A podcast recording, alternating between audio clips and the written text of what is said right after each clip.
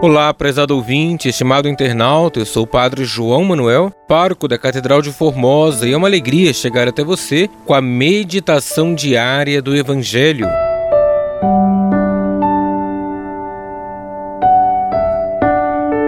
Hoje, quarta-feira da trigésima semana do Tempo Comum, iremos meditar o Evangelho de Lucas, capítulo 13, versículos 22 ao 30.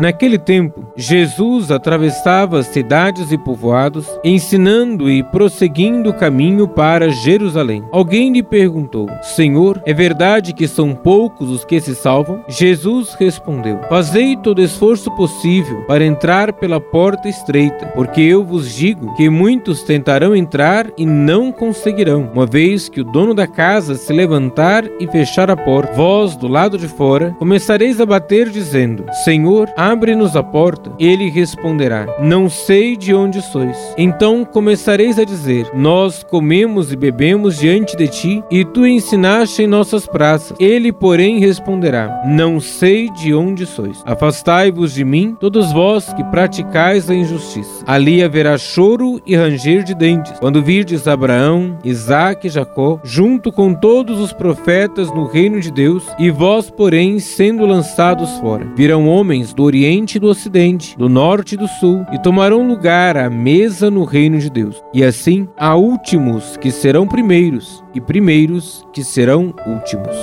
Palavra da salvação, glória a vós, Senhor.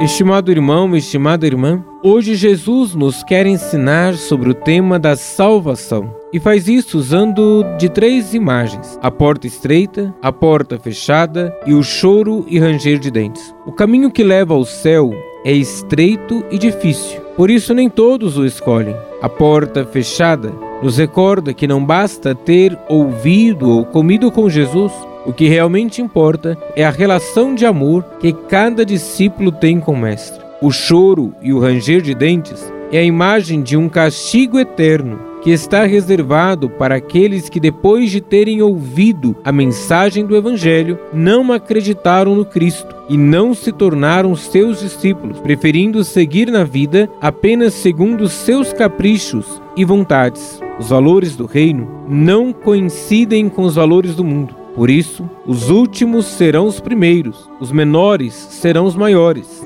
Peçamos ao Senhor que nos ajude a sermos considerados dignos dele no dia do juízo final. Deus abençoe você e a sua família.